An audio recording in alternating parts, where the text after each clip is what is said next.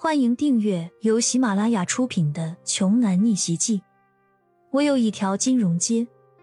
作者：山楂冰糖，由丹丹在发呆和创作实验室的小伙伴们为你完美演绎。第六十二章，杨肥道也是一个能屈能伸的人，察觉到那一瓶红酒的价格自己实在消费不起，就打算及时止损。他倒是把酒给退了，但是他身边的女人确实不干了。王莹莹在一旁还是无知的继续撒娇发嗲说：“亲爱的，人家也要喝那个红酒啊，给我买，给我买吗？”就在王莹莹死缠着杨肥的大肉胳膊不放的时候，只听“啪”的一声，回应王莹莹的是一个响亮的巴掌。臭婊子，你以为？这酒是你想喝就喝的，你那里是镶钻的吗？能配得上十几万一瓶的红酒？杨肥再也没有此前一脸装出来的那般和煦的笑容，直接变为狰狞的目光，对着王莹莹厉声说道：“他本来也没想和王莹莹动真感情，就是一夜风流，玩玩而已。但是今天这顿大餐的代价已经超出他的预料很多很多了。”王莹莹听到这红酒十几万一瓶，直接吓懵了，也顾不上被杨飞打的一巴掌。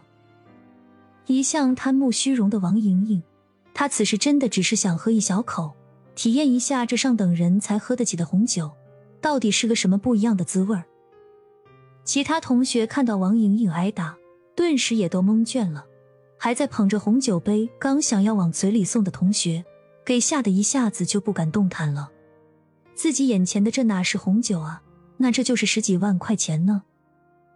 骄阳见所有人不敢动，也不敢言声了，他直接打破了沉默，对众人笑着说：“都干什么呢？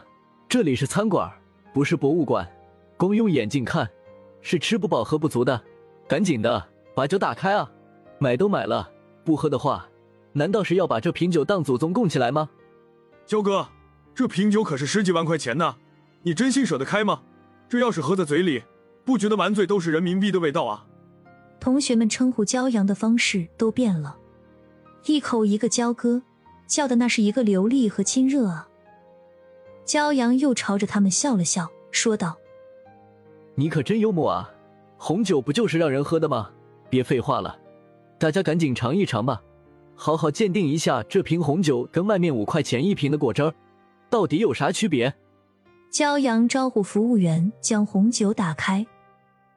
服务员走上前来，戴着白色手套，小心翼翼的将软木塞旋转下来。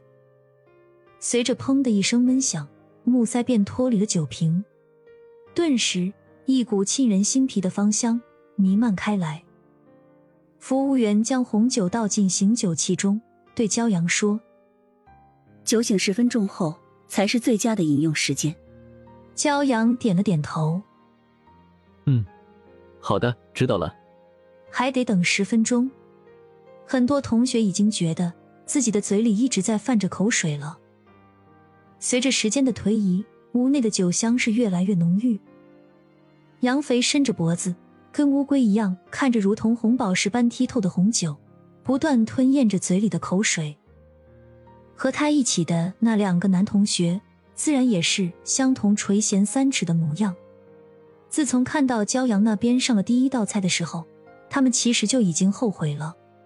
早知道杨肥这个死胖子这么没种，还不如彻底打脸，改变战队的立场，直接选择跟着骄阳吃呢。此时，王莹莹的心里当然也是跟被猫爪子挠一样。她原本就是个自命不凡的性格，而这种高端的红酒摆在眼前。自己却只能干瞪眼睛看着，这比杀了他还要难受。骄阳，咱俩以前好歹也在一起过，可不可以给我一杯酒？趁着起身去洗手间的契机，王莹莹想拉着骄阳的手求一下他，可是骄阳飞快的将手抽了出来，冷冷的对王莹莹说道：“你还记得当初在青音酒吧的那个晚上，你是怎么对我的吗？”如果你现在还有一点尊严，就不要惦记着再想碰我的任何一样东西。王莹莹没想到，这才分手没几天的功夫，骄阳居然会变得这么绝情。于是，王莹莹哀求乞怜的眼神瞬间转变成了恶毒仇恨的眼神。终于，十分钟过去了，大家迫不及待的将醒酒器里的红酒喝了个精光。好酒，好酒啊！这次真的多亏了焦哥，才让我们大家能品尝到人间如此的美味啊！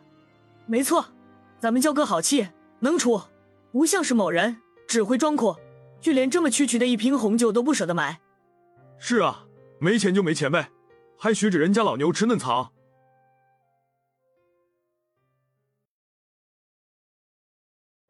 本集播讲完毕，想听更多精彩内容，欢迎关注“丹丹在发呆”。